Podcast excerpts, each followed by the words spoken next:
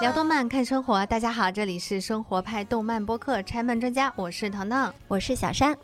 本周发生了一件大事儿，就是糖糖刚刚度过了他的生日。嗯嗯，对，嗯多少岁就不说了对，什么感觉？啊。开心吗说有点焦虑，是因为我这个年纪吧，就是已经到了要被社会抛弃的那个年纪了。嗯，就是有一个职场魔咒。在二十多岁的时候，我的感受是时间是用不完的，嗯你觉得有很多事情还有机会去干，嗯，但是当我回过头来，我再看我这几年的生活，你就会觉得属于你自己的时间会越来越少，让你去完成你梦想的时间会越来越少，你就会发现好可怕，因为一转眼就四十了。有被冒犯到，对不起、因为我是糖糖的姐姐。对对，就是你从来没有想到你的人生会这么快进展到这个节奏上。嗯，我的心态还是那种二十多岁，你还在职场上还在勇闯天涯的那个状态。嗯，其实你现在多多少少对你的二十出头的状态带了一个滤镜。仔细回想一下，二十几岁的时候，你真的不焦虑吗？你可能焦虑的不是年龄，你焦虑的是别的东西。我第一次感受到焦虑的时候，是我刚进入到真正意义上的综艺的这个行业领域里头。嗯因为在之前，我可能做过记者、传统电视栏目的编导，嗯但并不是我们后来所说的真人秀这样子的综艺节目。我印象特别深刻，就是我进入的第一个项目，跟我搭档的一个女孩跟我是同龄，但是她就是从大一就已经在光线的电视事业部开始实习，就那个时候的什么百度音乐风云榜。嗯哼，我是大学毕业后好几年才真正进入到这个行业，人家是大一就进入这个行业，中间一下插出去六七年。这人比人气死人。你知道，当时就是我还是一个行业萌新，他是一个行业的还蛮核心力量的人物。我们在团队里面的地位是严重不对等的，虽然我们是搭档啊，他不是我的领导，但是你明显感觉到总导演给他安排的职位和他说话的分量不是我能比的。嗯尤其他跟我是同龄，如果他比我大几岁，我没这个感受；他比我小一点，我可能也都还好。反而是同龄就会给我特别大的压力对。嗯，这是我当时我我能回想起来我最焦虑的地方。啊，我焦虑会比你更早。嗯，我大学刚毕业，二十一岁，就是在于我学了一个特别不喜欢的专业，我怎么办呀？未来的人生到底什么样？我我看不到，嗯我想不清楚，嗯真的很崩溃。嗯，所以我，你其实想想，人生的每一个阶段都要面对一个共同的问题，就是焦虑。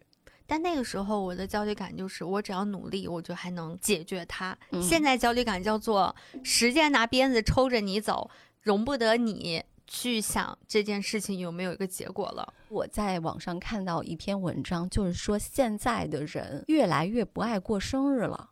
就其实很多人到了一定的年龄之后，他就会面对的一个问题就是：为什么我怎么还没有成为我想成为的那个人？为什么我到现在还没有一些拿得出手的成就？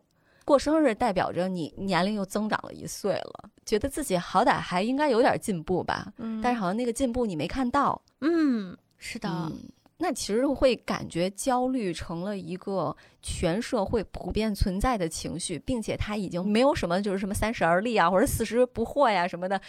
你知道吗？这两句话，这两句话是现在唯一能安慰我的两句话，就是我才告诉我自己说，不行不行，三十而立，我才刚刚开始我的人生，才刚刚开始，我就不断在拿这个东西给自己洗脑。那我已经洗不了了。要不然的话，我就会觉得，如果要按照现在的社会的这种层面上焦虑的话，我四十岁就应该去退休，我就属哦，于，真是太可怕了！我就属于在对于这个社会来讲，我就是一个废物。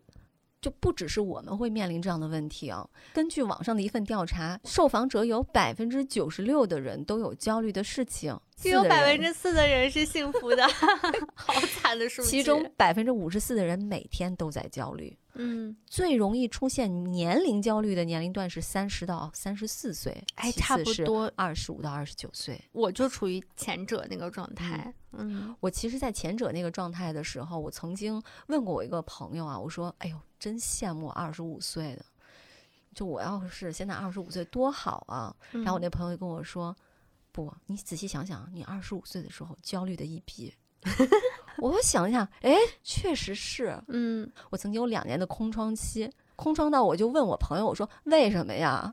我 我我为什么 天哪，我为什么单身啊？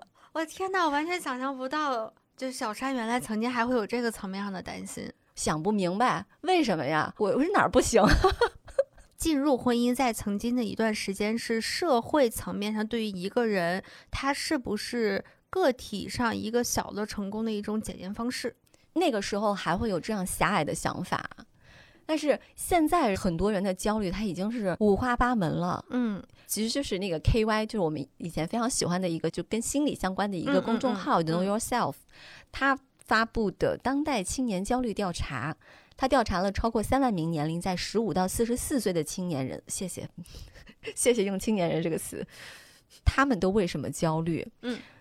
百分之二十四点九七的人来自于学业、事业发展达不到自己的预期，这真的是一个非常具有普遍性的嗯一个焦虑的点。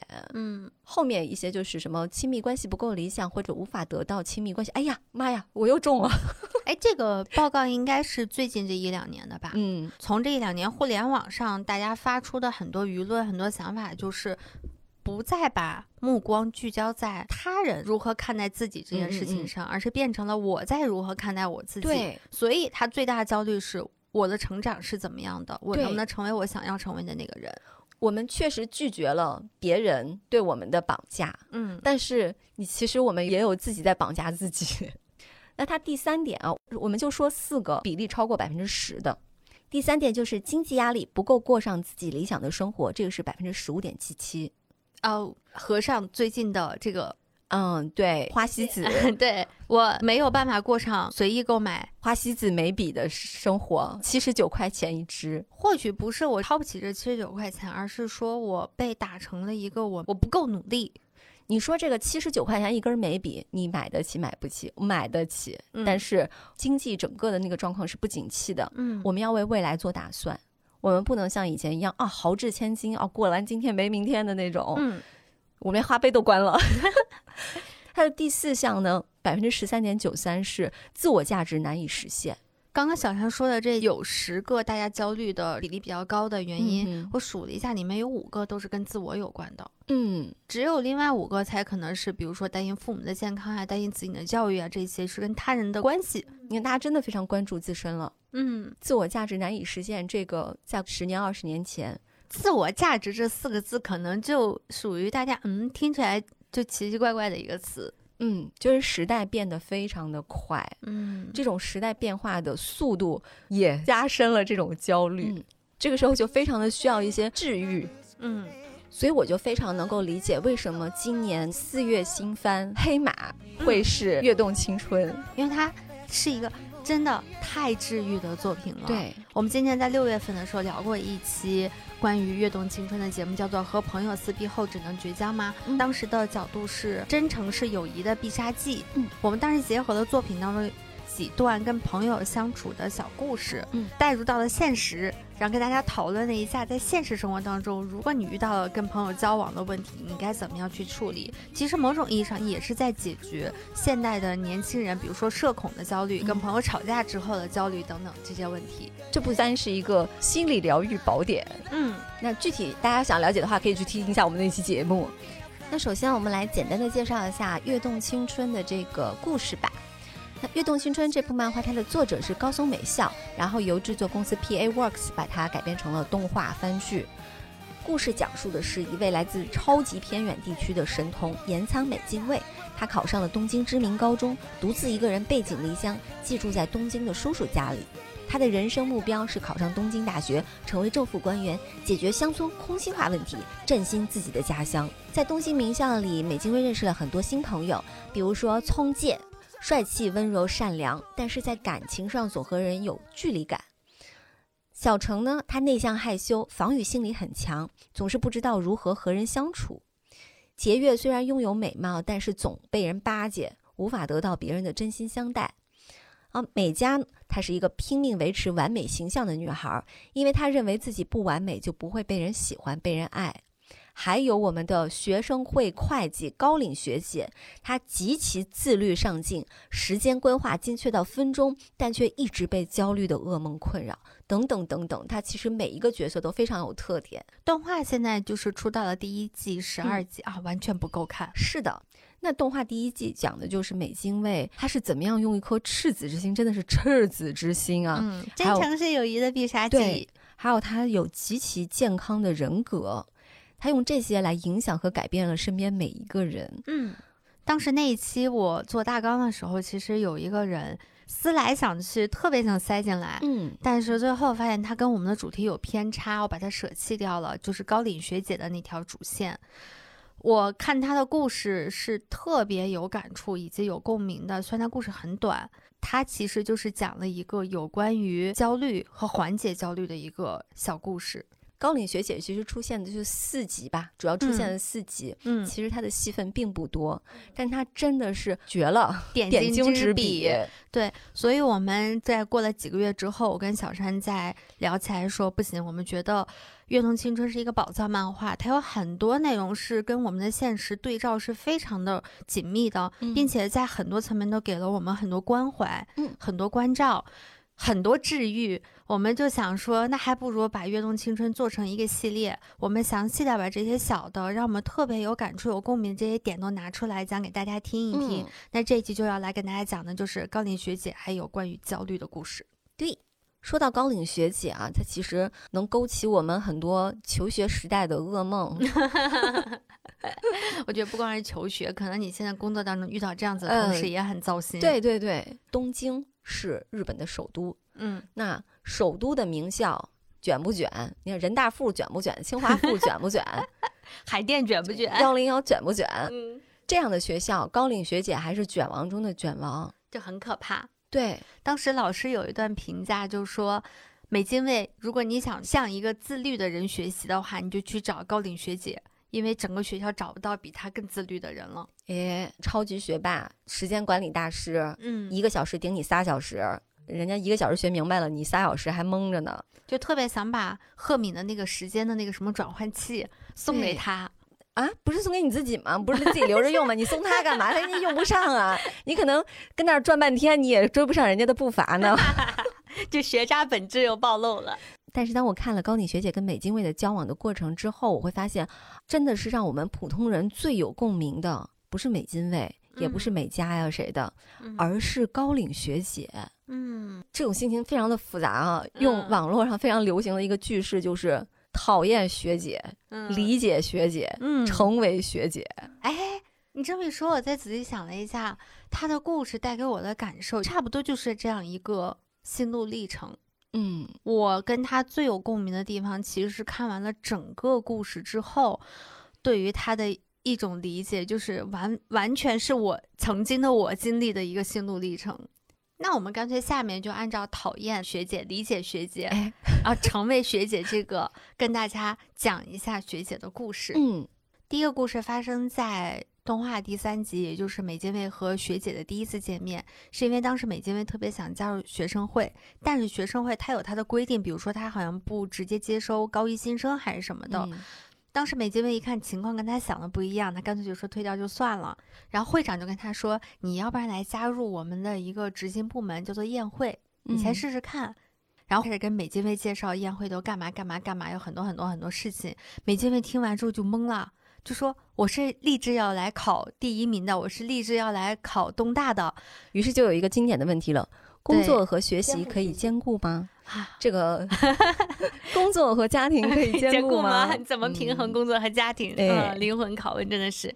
然后这个时候学姐就上线了，拿出她自己的那个日程本。然后展示给美津卫说：“如果说不会占用学习时间，那肯定是骗人的。筹备学生大会的时候，有时候甚至是需要留校工作到晚上。但是我并不觉得在这里工作影响了我的成绩。重要的是如何要高效的利用时间。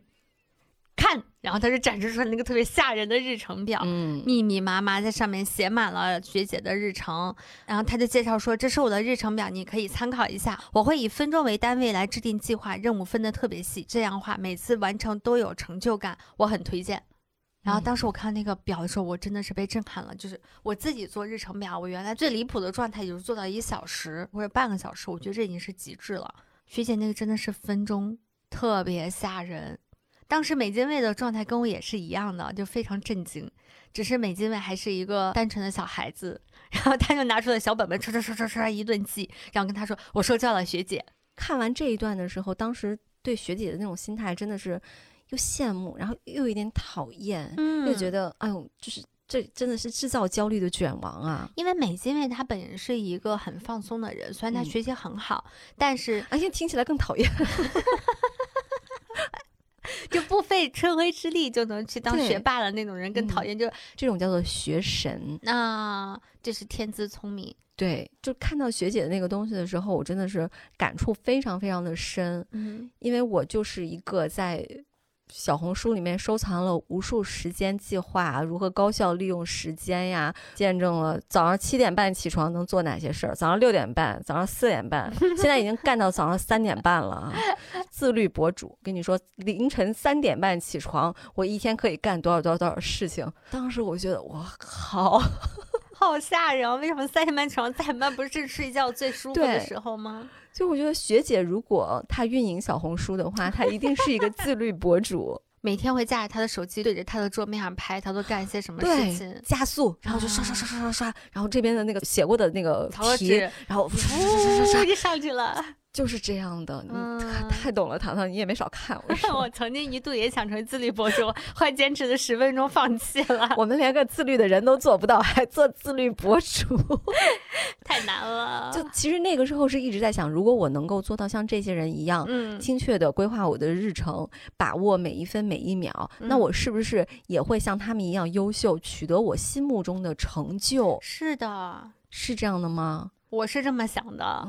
所以我会觉得我现在不够成功的人生，就我们前面说到的没有达到自己理想当中的那个人生，是因为我不够自律。嗯它会有这样子的一个归因的逻辑在里头。对，我前两天看了一个网上看了一个事情，说她是一个在新加坡工作的一个女孩儿，就是她当时大学毕业之后就留在新加坡工作几年，现在已经回国了。当时她也是在一个华人的一个企业里头，嗯然后他的领导呢就会发邮件，他领导就是一个高度自律且特别强的工作狂，每天晚上就是半夜三更还在写邮件跟他们说工作安排怎么怎么怎么样。嗯刚开始呢，他们还都愿意回复，后来终于有一天，他们集体都扛不住了，去跟领导谈判，就说你这样的话，我们真的特别有压力，我半夜睡不好觉，我会很焦虑，怎么怎么怎么样。他领导呢，就后面干一件事情特别可爱啊，他领导就是。但是我也没有办法改得了我自己啊，那怎么办呢？然后他领导就每天把邮件全部写好，然后设一个定时发送，早上大家上班的时间点，那嗯邮件会被自动定时发送到员工的邮箱里头。然后他领导后来还有过说，偶尔有一次写完，他可能就手滑了，直接点了一个发送，他会立刻再补一封邮件，就说对不起，你们可以先忽略这一封邮件。但是等他回到国内之后，他就发现完全不是这个样子，没有人去跟着一起去跟领导去说，你这样做的话会让我很焦虑。嗯，我就是那个会半夜三更接到领导安排工作的那个，然后就会起来唰唰唰唰唰干活的那个人。其实我们说讨厌学姐，并不是说讨厌学姐这个人物，嗯，是一个加了引号的讨厌，就是嗯我们其实是讨厌这种高强度、压力巨大的生活给我们的那种感觉。我觉得讨厌的是，我可以不这样生活，我的天也不会塌，但是 我可能会是成为那样子的一个卷王，就是我刚刚说的，我也会去回这样子的工作信息，出于的是各种各样的原因，我都会去回这个信息，但是它肯定就造成了一个极其不好的一个现象，就是所有人都在回的情况下的话，那就必然会挤压我们本身应该放松的时间。哇哦，糖糖真的是一个非常有责任心的人。我嗯通常就是收到这样的信息哦，我就是我瞎了。我我手我手机坏了，我没没有看到，我是今天不舒服睡着了，嗯就是我很喜欢现在的年轻人整顿职场的风格。嗯，所以就看到学姐的时候，我觉得就看到了一个讨厌的自己。你也不嗯想成为这样的人，但是或多或少有主观的原因，有客观的原因，就把你推到了那个位置上。你可以不这么做，嗯你可以成为像美津卫那样的放松的人，但是在初出茅庐还天真无邪的美不津卫看到他的时候，就是学姐，我受教了。嗯就你进入到职场，或你进入到一家让你觉得还蛮棒的公司的时候，你发现大家都这种方式去工作的时候，你会觉得是我错了，对方才是对的。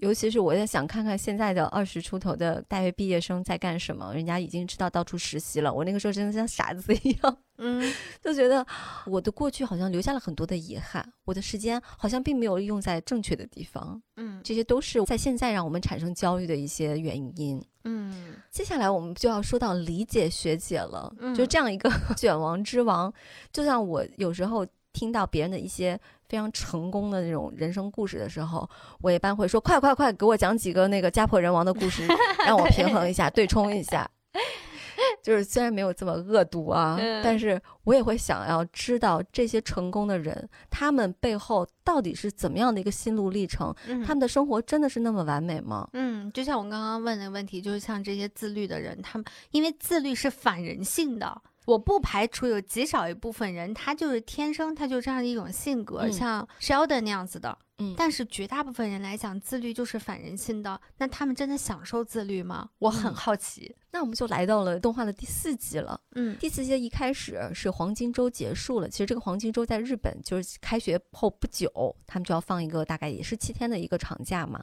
美津卫很开心的回来说自己假期出去逛街了，超开心，还买嗯新衣服。结果一听其他同学都没出门，人个个都在家里边认真的准备期中考试。那开学没多久呢，开始准备期中考试了。嗯那美津卫又震惊了。嗯他就找班主任倾诉，我就我觉得我已经很自律了，可是考上高中以后就开始松懈了，那我怎么办呀？那个老师看了一眼美津卫的成绩，然后心里面在想，数学考试第一名，也没上补习班，之前小考还进了前二十名，是要其实已经很好了呀是要呀。怎样？然后就出现了我在前面说的那段对话。对，那你去找高岭学姐吧，是的，全学校最自律的人。嗯。然后美津卫那一天就成了学姐的腿部挂件儿了，就拿一个小本本在旁边一直在哎盯着学姐。贴身观摩学姐的工作。嗯，哎，发现他们整理资料的时候，学姐唰唰唰唰唰，哎，已经整完了。美津卫桌上还是一大坨，真的是看傻眼了。嗯到了快要放学的时候，学姐说：“哎，我们要坐零六分发车的快车，再转公交，得出发了。因为那天他们有一个学生会的工作人员要去拜访当地的一个农户，那个同学请假了，所以嗯只能学姐去了。然后学姐就带着美津卫一起出发了。这个地方要讲一下，日本的公共交通它真的是时间非常非常精确的，几分来就是几分来。在公交车上，学姐告诉美津卫啊，说学校里面很多活动都是学生自己策划的，有些高中就是连休学旅行都是学生自主设计的。那小美就会感慨啊，这些人都什么时候学习呀、小美的感慨也真是。你你要说真的是那种天天死读书的人也就罢了，关键是人家读书、社会工作、各种补习班啊、嗯各种就才艺啊都没耽误，这咋整的？学姐这个时候就跟他掏心掏肺了，就说实际情况要分成努力型和天才型。我是认识到自己如果不努力就跟不上之后，就开始日程管理了。然后美津卫心里就想，冷静的自我分析和不懈的努力，太帅了，学姐。然后他自己属于天才型的。哦，对，超讨厌，超级讨厌。然后学姐这个时候就其实很开心，觉得有人欣赏她了，嗯但同时心里又默默的在想，但是有件事我不能说，因为这种性格，我每周都会梦到一次哭着错过电车或者公交。原来还是有人理解我啊！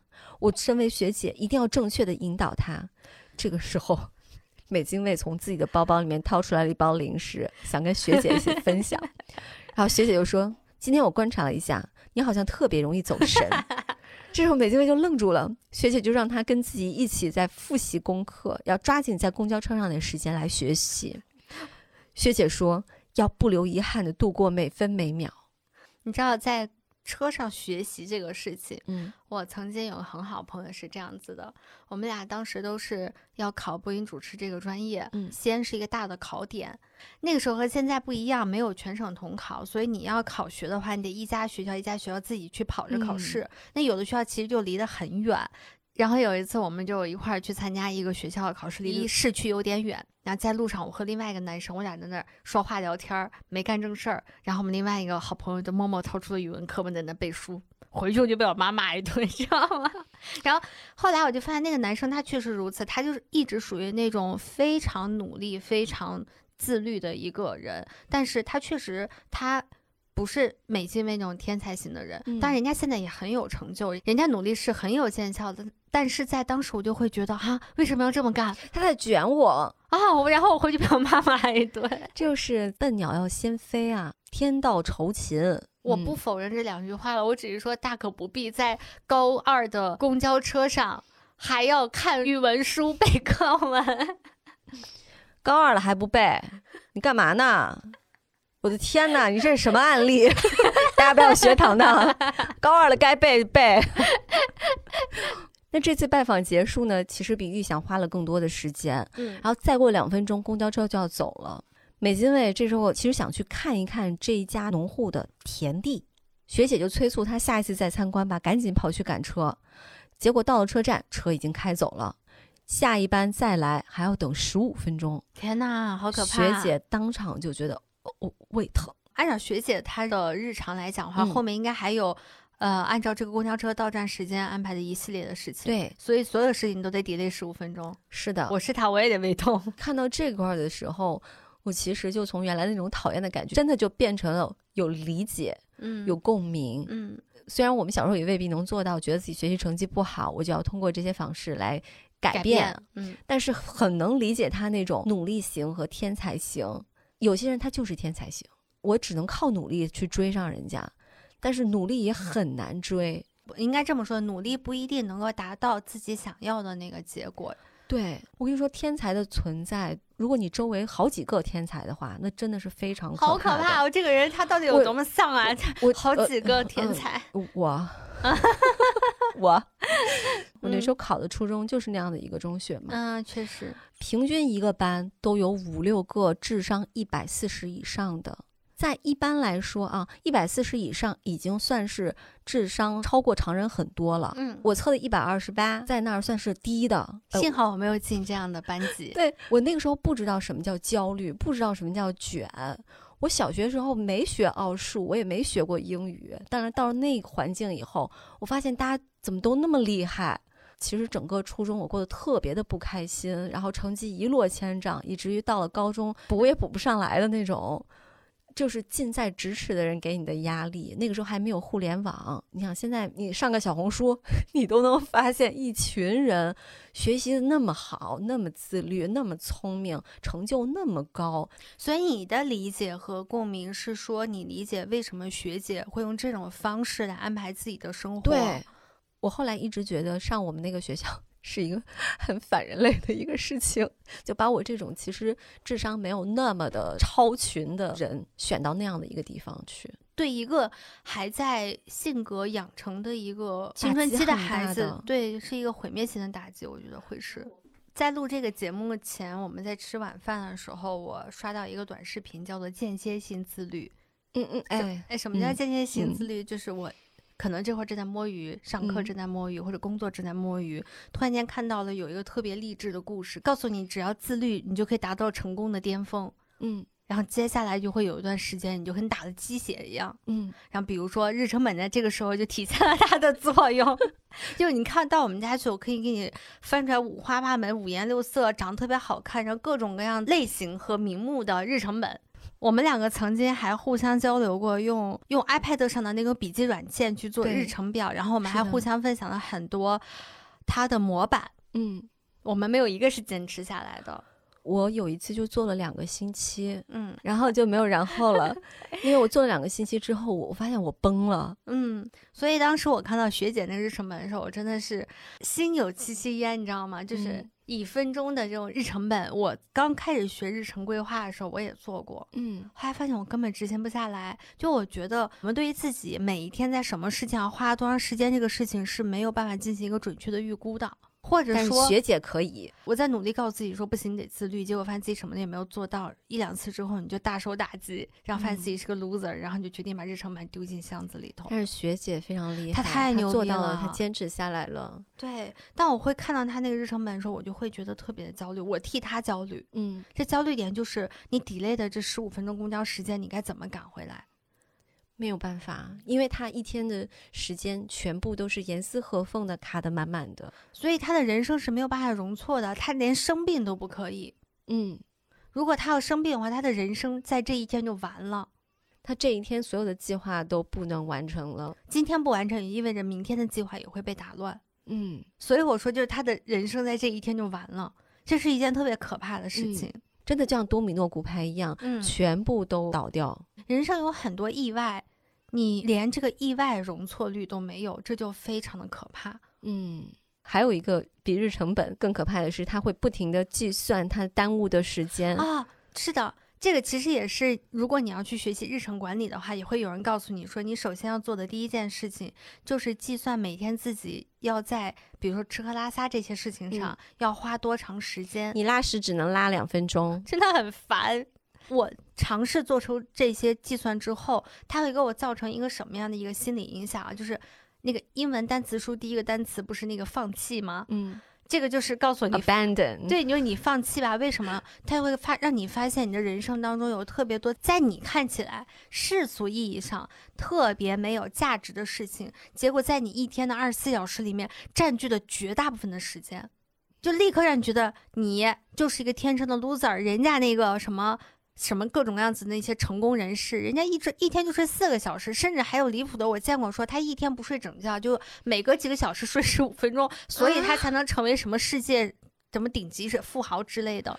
这个事情啊，我曾经练习过，就很多年前。十五分钟睡觉，然后我我还不是练习这个，我当时听到了一句话，就是说成功人士没有早上是晚于四点起床 对的。我也听过这个逻辑。有一天我就四点起床，然后开始看书，看看看看看那一一白天吧，我差不多就一直是昏昏沉沉的，隔一两个小时睡一两个小时，隔一两个小时睡一两个小时，到第二天就什么就就完全不行了。然后我老公还在那儿拍一拍我说：“哎哎，成功人士，成 成功人士。”那个时候我就其实 太损了。就觉得觉得好笑，然后又又很挫败。我开始接受了，我可能真的无法成为一个成功人士了。是的，你看这些东西，它会给你设定一个条件，就是你只有达到一个极高的一个门槛，你才有可能能成为你想成为的那个人。所以意味着我如果早上睡到自然醒，你就是个 loser。就哪怕我六点醒都不行，我不会是一个成功人士的。是的，这么看，拆完这个公司也开不起来了。就真的太可怕了。我不是说那些成功人士啊，嗯我说学姐这样，她其实她的脑子里面会充满了很多的，就是我什么什么时候应该做什么什么事儿了，对，我什么什么时间我必须赶上那辆公交车。嗯，如果我不赶上那辆公交车，我后面的就会有很多很严重的后果。对对对就其实这些都是一种，嗯，我们在之前《跃动青春》的那期节目里面也讲了，它其实是一种被扭曲的认知。嗯，还有更可怕的就是学姐在心里面默默想的那个赶不上车的噩梦。说到这个，我还想起来，我之前问一个朋友，嗯，我才知道他是衡水中学毕业的，嗯，他今年已经三十多岁了，但是他跟我说，他还会经常做高考的噩梦，天哪！所以衡水中学不是这些年，是一直如此。一直啊。天哪！名校啊，我我倒真是认识几个衡水中学的人。你要说他们的后来的学业呀，还有事业发展啊，都不错，嗯，但是学习的压力确实是成为了伴随他们很长很长时间都没有办法摆脱的一个噩梦。嗯衡水中学告诉我们是要成为一个完美的考生，嗯，达到那个很好的成绩，你就要放弃一切的娱乐，你就要一门心的去学习。嗯但完美本身是一个很糟糕的我们导向现在。可以这么说，我们理智的告诉自己完美是很糟糕的，但嗯是我们潜意识真的能够摆脱掉我们对完美的追求吗？我一直在跟他搏斗，我在做心理咨询的时候，那我当然是因为抑郁的问题去做心理咨询的。但是抑郁通常是，如果你抑郁的话，你基本上一定会焦虑的。嗯但是你焦虑的话，你未必一定会抑郁。嗯，只是焦虑的程度，如果它严重的影响到了你现实的生活，让你的学业还有你的工作受到很大影响的话，你会有很强的挫败感。这个时候你会有一些抑郁的感觉。嗯但我那个时候治疗治疗治疗，才发现我的问题就出在完美这件事情上。就是他对我的分析是说，我如果没有达到自己认为的完美的话，我就认为自己什么都不是，是一张揉皱的废纸。嗯但是就是他说我在浅层催眠之后，我的那张废纸它是一张白纸，它并不是一张写满了乱七八糟的东西，一张用过的脏了的纸。是一张白纸，当时那句话给我特别大的鼓励，就让我觉得啊，这张纸我可以有机会把它抚平，让它重新变成一张可以去写字的纸。嗯，那完美主义的特点其实就是对自己有过高的要求。对，以及对于努力这件事情也有过高的要求，就是你得达到一个多么努力的样子，你嗯才能够接受自己是努力了。嗯，因为他们会希望自己事事做到完美。我最近才嗯刚刚听到了一个原来北大毕业真的是学霸，他说他跟他的孩子就是说这件事情你怎么可以不做到最好呢？他自己其实是一个做事情非常好的一个人，他也没有那么多的心理压力啊或者什么的，但是他有他的天赋，他有他的天资，但是他如果说是用这种方式去来对待他的孩子的话，这个孩子时间久了会认为，那我就是要做到完美。如果我不做到完美的话，那我做这件事情在干什么？他不能接受不完美了。我最近在很多社交平台上有看到一个问题被提及，就是为什么现在的孩子他的抑郁率特别的高？嗯就是里面有很多分析，其实有一条就是，其中有一条就是家长过于完美主义呗，就有点像嗯。你刚刚说的这种父母，就是因为他自己足够优秀，因为现在很多在大城市，尤其像北京、上海这种大城市里面，曾经的小镇做题家，通过自身的努力，后来留在了这种一线城市，拥有了一份还不错的工作，嗯。加上如果家里有一些资产，最后就还能够买房，说白了就是完成了一定的阶级跃迁之后，他们会对自己的孩子有着非常高的期待，而嗯这部分家长的孩子，他的抑郁率特别的高，因为他们会觉得这条路是可以被复制的，不就是努力读书而已吗？嗯，你有什么做不到的呢？如果没有读好书，就是因为你不努力啊嗯啊！你没有买过，你没有买过买到你觉得七十九块钱的眉笔贵，就是因为你没有努力啊！嗯你这么多年没有涨薪水，就是因为你没有努力啊！嗯就对完美主义者来说，他们相信啊，无懈可击的生活是保证控制和掌控生活的唯一方法。嗯学姐，无论她的日程本呢、还是她要赶公车，呃，还有她的噩梦，就是想要去掌控她的生活。嗯这样的想法虽然会有一定的道理，但是它会出现很大的问题。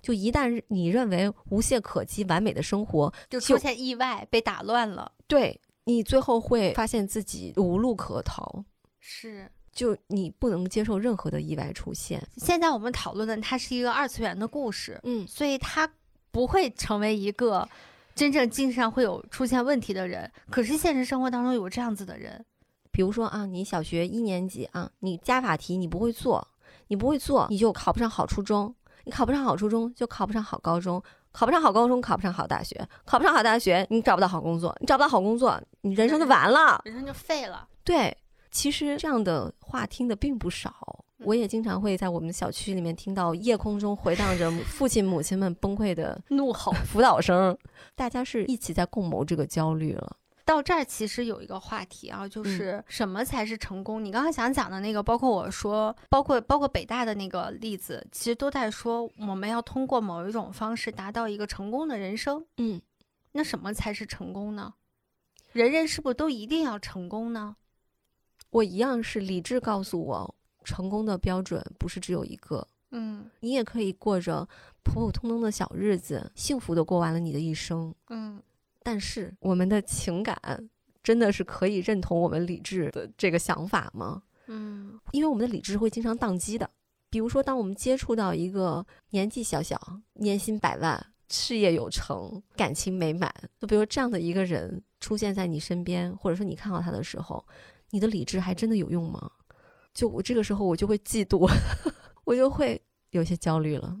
就是理智和现实，怎么样子才能达成一个自我认知上的自洽和平衡，是件极其难的事情。对，因为我们的社会真的是曾经经历了三十年、四十年的经济飞速发展，就是平地起飞，我的地下室起飞，真的是一飞冲天。大家好像都是致富啊、奔小康啊、挣钱呐、下海啊，就这些东西真的是充斥了我们的成长。没有人告诉我们，你的人生可以有很多其他的成功的定义。就成功的定义不是只有这一种，因为你让我们看到了只有这一种，所有的人生经验告诉我就只有这一种。过普普通通小日子的人，他被别人是怎么看的？我们听到的信息是什么样的？就说他们没有出息，安于现状。你今天过这种小日子，你知道明天你可能会怎样怎样怎样？你要往上爬。这些年，这个话一失效了。在过去，它其实是非常奏效的，谁都想去占那个风口。谁都害怕自己错过什么，就谁都害怕错过一些让你一夜暴富的机会。结果就是，就是这些年，就大家发现，嗯，不是这么回事儿。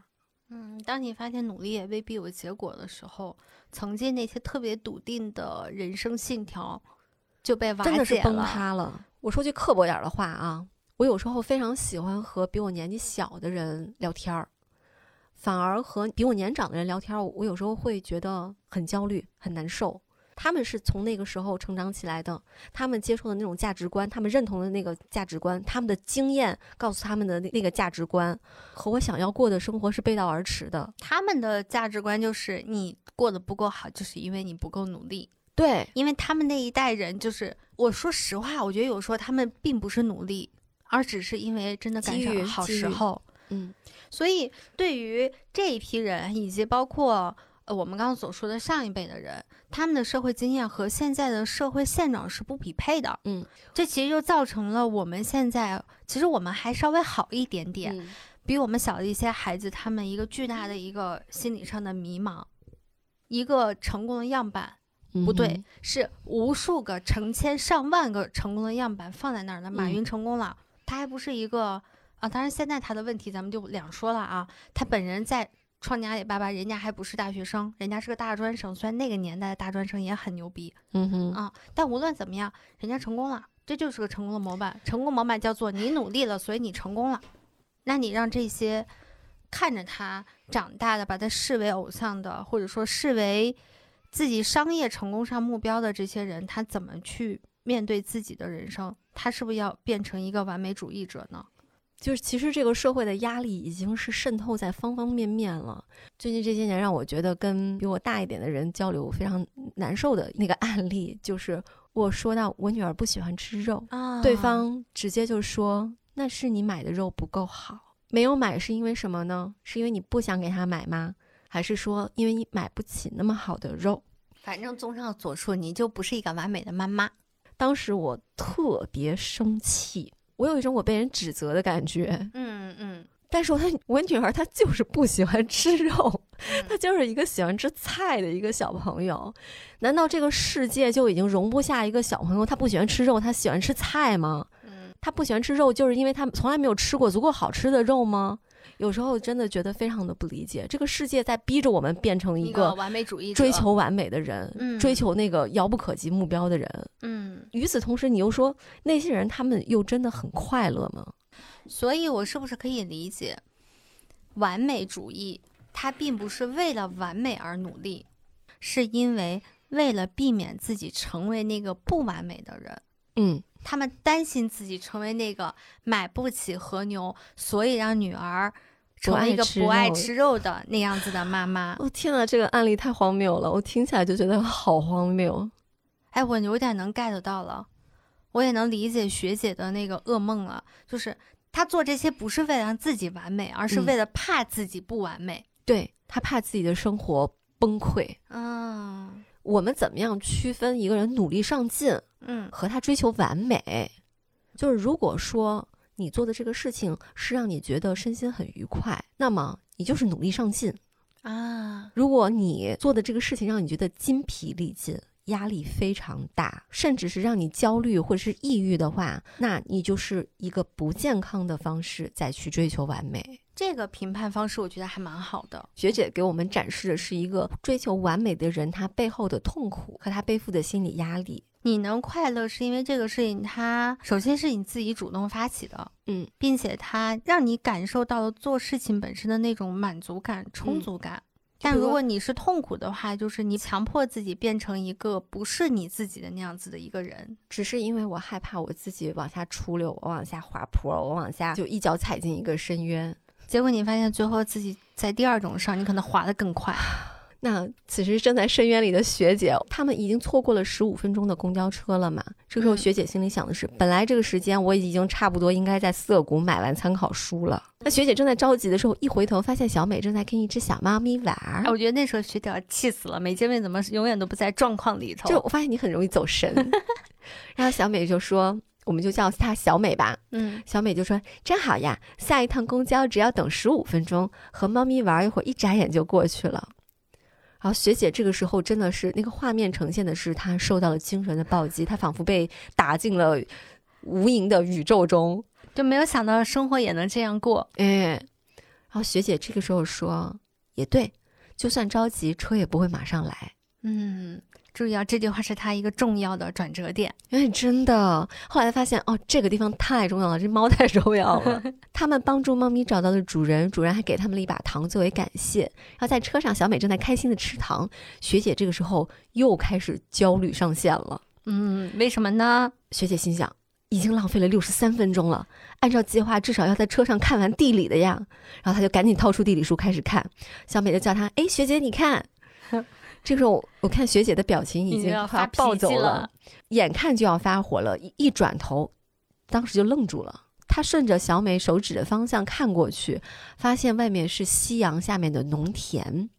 你可以想象，他当时带着小美一起去拜访农户，但是他们却从来没有去看过这农田。嗯，但是小美要去嘛？对，嗯但小美不一样，小美是一个从山村里来的女孩，她特别知道乡土和人之间的感情，所以她就会指着那个方向的时候，学姐就看到了窗外的那个景色。那个瞬间其实是非常感人的，我觉得学姐整个人就柔软下来了。，对，这个时候小美就在旁边说一句话，她说：“原来东京也有这么美的风景啊然后立刻知道自己走神儿了，然后赶紧回头发现 哦，学姐正在看地理 书，然后她就赶紧忏悔，她说啊，对不起，我又走神了，啊，赶紧背单词。！”嗯这学姐心里想，不过偶尔经历这样的一天倒也不错。嗯然后他们的这一天就差不多结束了。嗯到了晚上，两个人各自过着就真的是荡涤过心灵的 生活。嗯，然后小美就开始学习学姐，开始做日程表。她做日程表有个很重要的一点，就是要让每一分钟都不留遗憾。对然后这个时候就她就发现一个特别让她挠头的问题，就是什么叫做不留遗憾？嗯，那和家人打电话算不算不留遗憾呢？还有和她的好朋友小文每天要聊天，要煲电话粥的，对，要和闺蜜打电话的，这算不算遗憾呢？所以他就写不下去了，因为他觉得这些东西对他都特别特别重要。那遗憾到底是什么？我们要怎么样度过不遗憾的人生呢？嗯啊，又把灵魂拷问了。对，那在学姐那边呢，更有意思了。这天晚上，学姐又做噩梦了，但是她梦里面依然是没有赶上那趟公交车。但是这个时候，他的脚下出现了一只小猫咪，一只黑色的小猫咪，而且那个小猫咪是三白眼，你又来了。嗯，美津卫就是一个三白眼。嗯这个时候，那只小猫咪就那喵喵喵的，然后蹭学姐的脚，然后学姐就蹲下来摸摸它。正在摸的时候，远处来了一辆公交车，亮起车灯打在他们两个人身上。这个时候呢，小猫咪突然站起来了，用两只脚走走走走走，就上了那辆公交车。学姐也跟着它上去了。这个时候就是这一集最感动的画面，那辆公交车就驶向了夜空。窗子外面全部都是五颜六色、闪烁的星星。学姐就和三白眼小猫咪两个人趴在窗边看着外面的景色，嗯所以学姐的噩梦就变成了一个美梦。嗯，在梦中开解了自己。对，第二天早上呢，小美捧着她做好的密密麻麻的日程去给学姐看，学姐看了一眼，说：“关于这件事，你还是不要太学我了，因为有点丢脸，我一直没有说。其实我小升初考试没考好，虽然有时也会因为没考上而感到遗憾，但是现在的高中生活我也挺满意的。花在哪里的时间才是对自己有用的，这种事只有将来才知道。所以我觉得还是自己的选择最重要。”嗯，这个时候，我们非常温柔体贴的聪介也告诉小美，按照自己的节奏来，执着于不适合自己的方法才是浪费时间。哎，我觉得聪介这个做法和他整个旁观的这个状态特别像当时姐夫，然后过来拍拍你说：“嗨，成功人士。这个真的是啊，太打击了。”他们可能已经意识到这个方法不适合你，嗯但也知道在你当时上头的那个时候，跟你说什么都是没有用的。对你，你就想当成功人士，你就先当吧，你当不了就当不了了。对，其实这一段等于说是解开了学姐在焦虑方面的一个非常大的心结。嗯小美不管是撸猫，还是让她看外面的风景，就他们其实相处的这一整天，对于学姐来说是一场心灵的治愈。就说嗯说的肉麻一点，确实是心灵的治愈。因为我之前也会看一些就是如何缓解焦虑、如何去改善情绪的一些书嘛，它里面就有很多关于你如何进行自我训练的方法。其中有很重要的一条就是，你要知道，你任何一个动念，你都是在跟自己对话。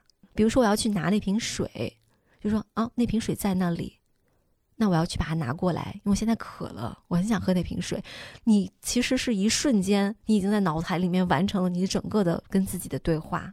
我当时看的时候会觉得，学姐和美津卫的一系列的对话，他们真的就像是脑海里面的两个小人，就嗯自我训练的时候的两个小人。嗯，一个是事实，一个是想象。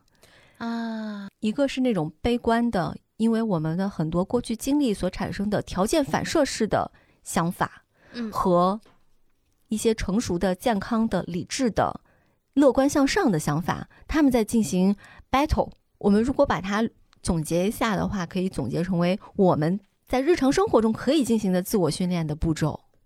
比如说，第一个就是把事实和想象分开，学会倾听。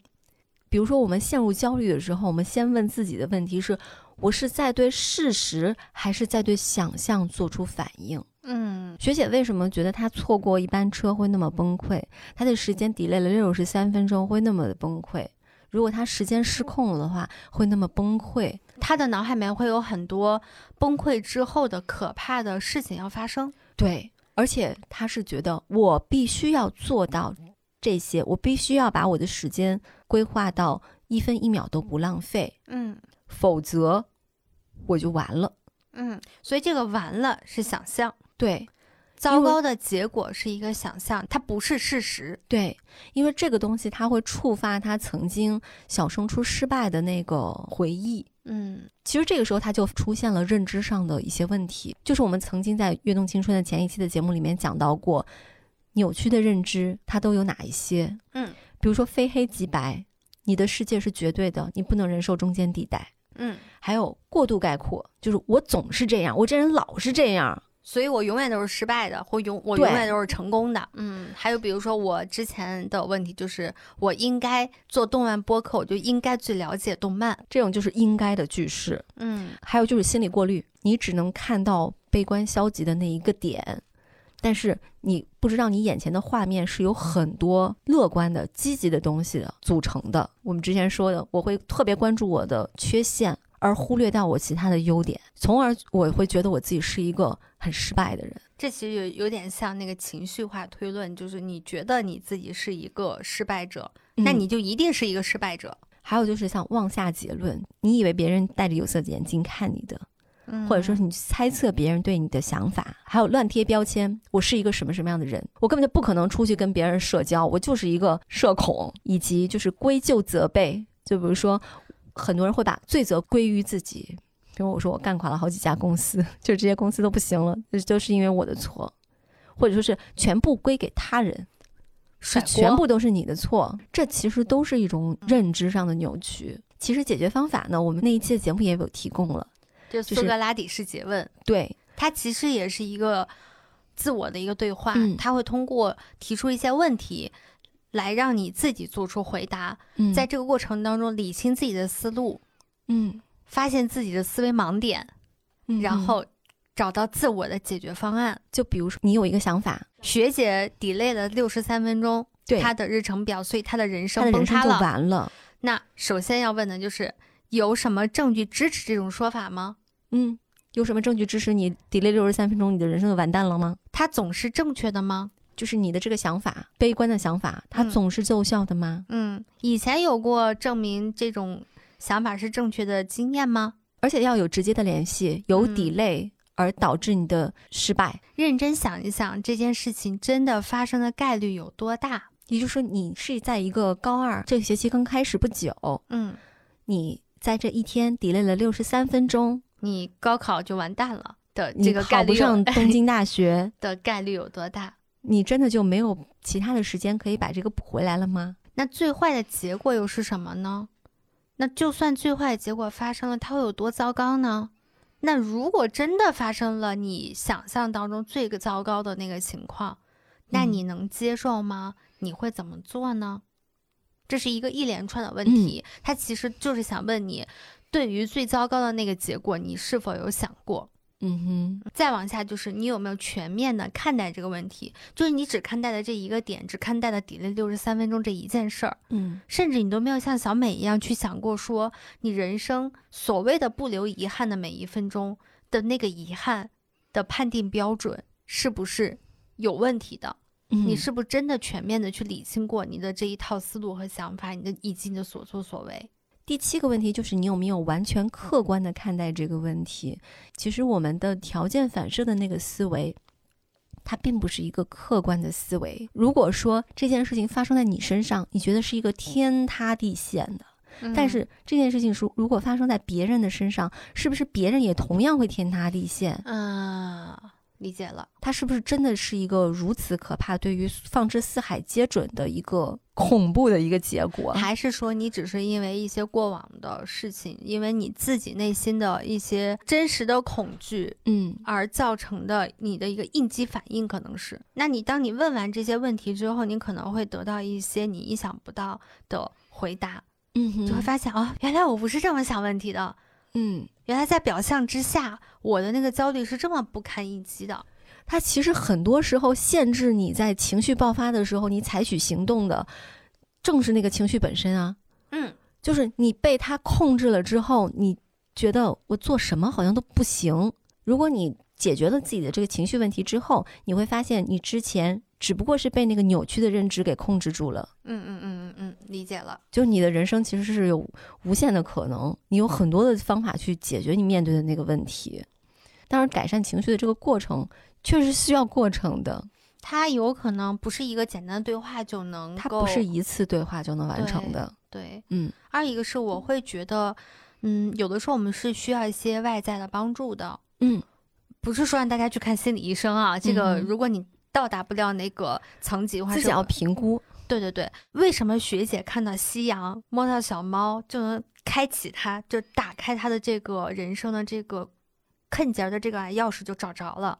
嗯就我曾经真的遇到过一模一样的事情，我不是看到夕阳，我是当我处在一个非常糟糕的无法去解决我的人生抑郁的问题的时候，我就看到了在一个春暖花开、小草刚刚开始萌芽的时候，河边有一个妈妈带着一个很小，大概应该就两岁的她的女儿，坐在河边的一个。小的座椅上，嗯两人就那么走路，然后坐那儿依偎在一起。我就在站在他们整整后面看了十分钟。啊，这个就是你的美津卫摸摸小猫。就当秋天的萧瑟度过了，春暖花开，你觉得整个世界的生气都恢复了。这个事情是会传递在人身上的。嗯人在一个寒冷、常年不见阳光，他没有办法从自然里面获取能量的那样的一个地方，人就是会产生心理上的疾病。嗯所以，从自然里面获取力量是件特别重要的事情。所以，如果当大家感受到了焦虑，感受到无法脱离那个情绪的泥潭的时候，真的可以尝试着走出去，就是去看一看自然界，晒晒太阳，嗯哼看看美丽的夕阳。嗯它也许真的能够帮助你在那一个时间你回一点血，嗯，然后多次之后，你也许就能走出那个情绪的泥潭。当你走出情绪泥潭之后，你可能就会有更好的解决方案浮现在你的脑袋里头。嗯哼。嗯那其实糖糖说的呢，这个就是自我训练的第二个非常重要的步骤，就是摆脱条件反射式的思维模式。嗯其实条件反射的这种思维模式，主要是由于你成长过程中有很多让你觉得缺乏安全感的那个瞬间，造就了你的这种反射方式啊。嗯因为小朋友他是没有办法去抵抗外界的伤害的，所以呢，他习惯成自然的就把自己看成一个被动的受害者，然后他选择不管是逃避呀、或者说是反击呀、他是在要为自己寻求安全感。那这个东西奏效了。他就会使用下去。之后呢，你可能经过很多的那种社会规训啊，或者说是教育，它让你这个东西变得非常的隐蔽。嗯但是这个隐蔽的东西会在你遇到情绪的刺激的时候，它又会爆发出来，嗯它重新控制了你。我们都需要明白一点，这个它不是代表我们本身，它是嗯我们的一部分而已。嗯如果说我们想要去摆脱这种条件反射啊，因为它确实对我们的生活是无益的。这个时候必须要接受的三个现实，就是首先，真正能够帮助你的是你自己。嗯。哪怕说你去找心理医生进行咨询，也是要你真的去有改变的意愿，嗯。你去配合对方。嗯因为我真的有很多朋友，他们咨询失败的案例，就因为他们不相信这个东西能够帮到他们，嗯。或者说他觉得我现在这个情况好像还可以维持维持，或者说我做了一两次、两三次，我发现没有什么用。这个时候你自己都没有想要帮助你自己的话，别人是很难帮到你的。那第二个呢，你必须要为你的改变负起责任。你不能说把所有的希望都寄托在我跟这个医生聊个你不能把所有的希望都寄托在他人身上，对你自己心里就开着花呢，一朵一朵的，可漂亮了呢。我的天士兵推荐我觉得台词，对，我觉得怎么突然耳熟？以前有一期节目里面讲过一模一样的。第三点非常非常非常重要，你必须要相信你是真正的有选择的。你的人生不是只有一条道的。它其实有几个可以具象化的方法啊。我们虽然没有美津卫摸猫，我们没有美津卫给我们指外面的夕阳和麦田，嗯，但是你可以做一件事情，就是你在你脑海里面去想象一个形象，不管是一个大红按钮，还是说一辆车的手刹或者刹啊车，这个手刹现在可能很多人都用不着了。哎，或者说是你手里有一个遥控器，你可以决定换台。啊，就我此时此刻我陷入焦虑了，嗯。这个时候你按下按钮或者拉那个刹车，嗯，或者换台。换一个台，你让自己暂时的离开那个情绪，嗯你就慢慢的去训练一个实体化的，而不是一句话我告诉自己我现在不能再焦虑了，我现在不能再焦虑了。然后你会更焦虑。就这句话，我现在不能再焦虑了，它里面有焦虑，它就会强化你的焦虑。我觉得这句话可能还会给你造成另外一种感受，就是我现在焦虑，我我就是错的，对对对，对我是失。败的。对，这其实是一个心理治疗上，他们有一个语义治疗，就是你嗯通过调整自己的语言嗯来改变你对事物的一些认知。第三个很重要的步骤，随他去，停下来，放弃。逃避可耻但有用。我辞职以后，我的人生会怎么样呢？我好像也不会怎么样。我觉得在年纪小的时候，你会觉得放弃是一件特别可怕的事情，因为在那个时候，所有人都告诉你的是你不能放弃，放弃就是错的。所以在很多人年轻人，他就会像上紧了发条的那个东西一样，在拼命拼命往前跑。而且有人会告诉你，你再坚持坚持，也许会有新的机遇呢。嗯，你这条路兴许会前途无量呢。但其实等到你经历过一些社会上历练之后，你会发现，放弃这个事儿其实也没有想象当中那么严重，对啊，还好啦。缓解焦虑，它有一个很重要的我们可以做的一件事情，就是我说的和自己对话嘛，嗯就是学姐和美津卫他们嗯两个一起在你的脑子里面跟你对话。那如果你把它外化出来的话，你还可以采取一个非常实际的行动。就糖糖原来也试过这个方法，就列就是清单。对，啊，你拿出一张纸记录，一列是我应当意识到的事实，另外一列是把我绊倒的想象。小美代表的是我应当意识到的事实，嗯学姐就是把我绊倒的那些想象。嗯糖糖那时候就说，我应该要看过最多的漫画，最多的动画，嗯，否则我就不配做这个节目。后来发现它就是一个假想，是一个把我绊倒的想象。嗯，从那之后，我就放飞自我了。对，当你把这一段过程经历过之后，你就会发现世界无限大。所以来到了学姐的第三趴，就是成为学姐。这第三趴非常的棒。那第三趴呢，是动画的第七集，到了投票选举校学生会主席的那一天了。当时学姐以为候选人只有她一个，谁知道截止时间之前，听说有另外一个人也报名了。然后学姐那个时候以为，哦，这个人人气肯定不如我，我都没有听说过有还有什么竞争对手，还截止前一天呢。没有想到是二年级人气超旺的风尚学长，因为他是足球队的队长，本来要成为队长的，但是呢，他因为受伤，结果退出了啊，传奇人生了。一般搞体育的男生确实在学校都是风云人物。是，的，这个人临时来参加学生会会长的竞选，结果胜出了。小美就觉得啊，学姐真的是很努力工作，还付出了很多，有点愤愤不平的。美嘉就跟她说，学姐虽然很勤奋，但是别人都不知道，包括她的勤奋也是我们从你这儿听说的。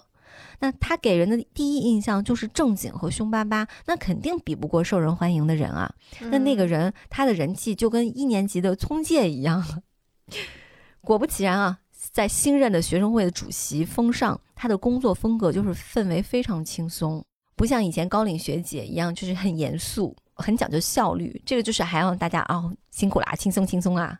美津卫本来想安慰学姐呢，结果学姐说，风尚放弃了一直苦练的足球，他一定会尽全力做好会长工作的。那我会把我从高一开始积累的成为学生会长之后的必做事项笔记送给他。没有想到，这个时候，风尚学长和他的同学从旁边出现了。风尚学长说，他本来就没有打算到高三还耗在社团上，学生会可以一年之内隐退，这样还能给老师留个好印象。当时学姐就觉得非常的崩溃啊，就是你特别心心念念、特别认真对待的一个岗位，结果在人家眼头就是一个玩物。人家还轻松的从你手上夺走了。嗯，哈、真是太难忍了。那这个事情对于认真对待学生会工作的学姐来说非常受打击，然后她就哭了。那等到正式宣布结果之后呢，学姐其实已经情绪很平静了。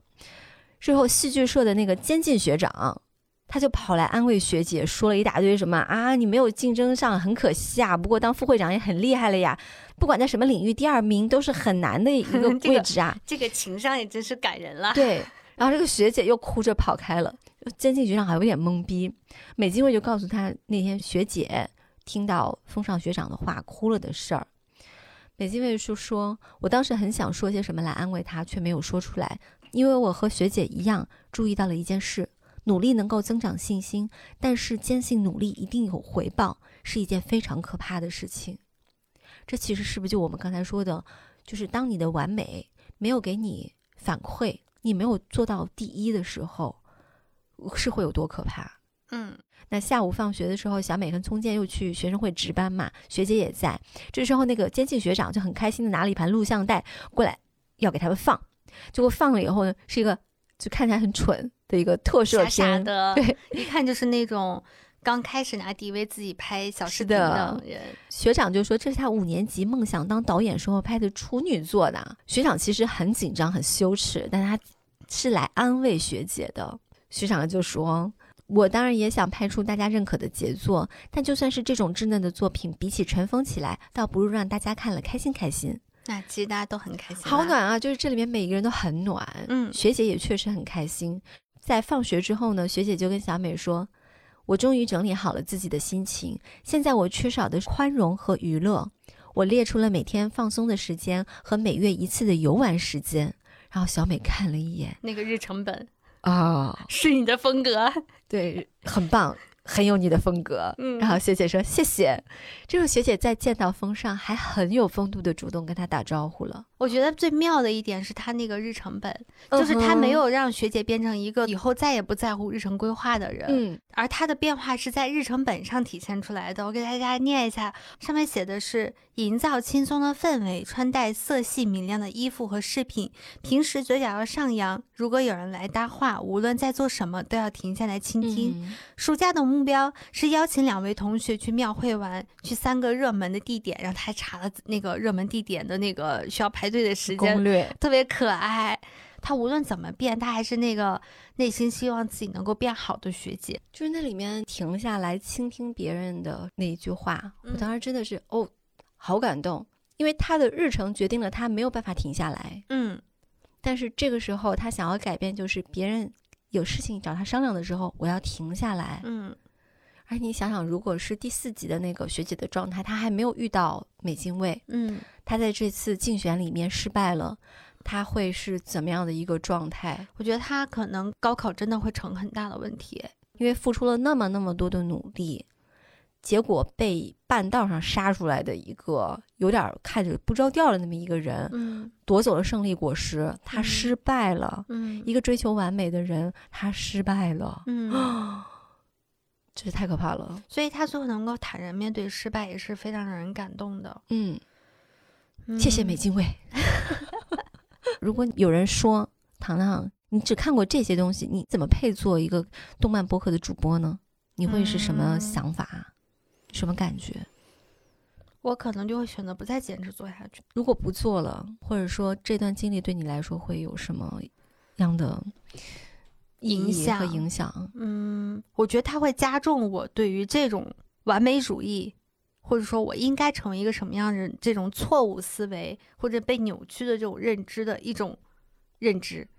你是会觉得这个东西验证了你是一个失败者，对，验证了你是个学渣，验证了你其实什么都不知道，嗯，什么都不会。嗯，他也嗯向我验证一件事情，就是如果你想在某一个领域里面做到让别人认可的程度的前提，你可能得成为这个领域的绝对专家。太苛刻了，这就好像是你要在这个社会上生存，你必须要是那个不说是金字塔的尖儿尖儿吧，你得是肩部、腰嗯部朝上吧。嗯你这不就跟那个说不爱吃肉是因为没有吃过好肉，是一样的道理呀。对真的是把我们逼疯的都是一样的东西。是的，所以我觉得，我想通这一件事情之后，其实我人生很多事儿我都想通了。就是学姐的这个事情，叫坦然面对失败。失败在我现在这个语境里面，它不是一个贬义词，嗯它是一个客观事实。就是事实，就是你的人生就是会有所谓的成功和失败，嗯而这个失败背后，并不意味着你的人生就完蛋了。它没有这个逻辑，它只是说，哦，这件事儿没做好，那就算了。失败只是这一件事儿，失败不是来定义你的人生。而且我记得我在看 B 站的这个视频的弹幕的时候，有一条弹幕，我觉得还蛮感动的。我原话我不是很记得了啊，但是它大概意思说的就是，所有你现在的付出，在未来会以某一种形式回报给你。嗯也就是说，风物长宜放眼量。嗯你把时间长度拉开一点，就会发现很多事情它是短暂的、扭曲的认知，让我们只看得到一些过去的经验所积累的那种挫败、嗯那种痛苦。但是摸小猫、看夕阳，就是你活在此时此刻了。你不是一个在做时空旅行的一个人，你不去担忧未来没有发生的事情，嗯，你也不去被过去已经发生的事情惩罚。嗯。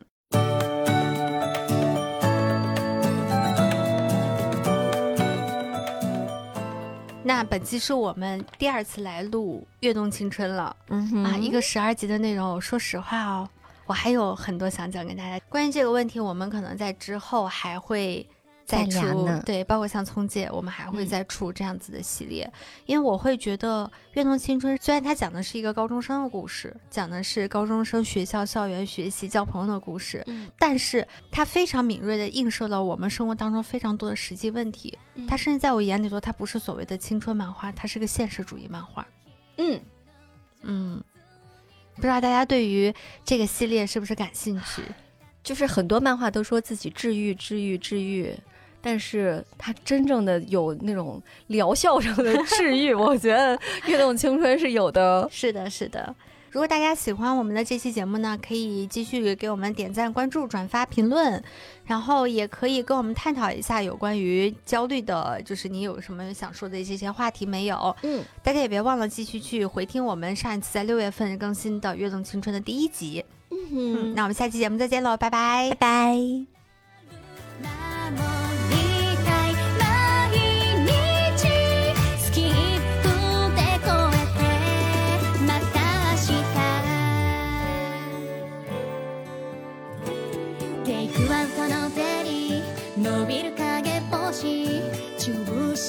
車場の地域猫。ありふれた景色が彩る営み。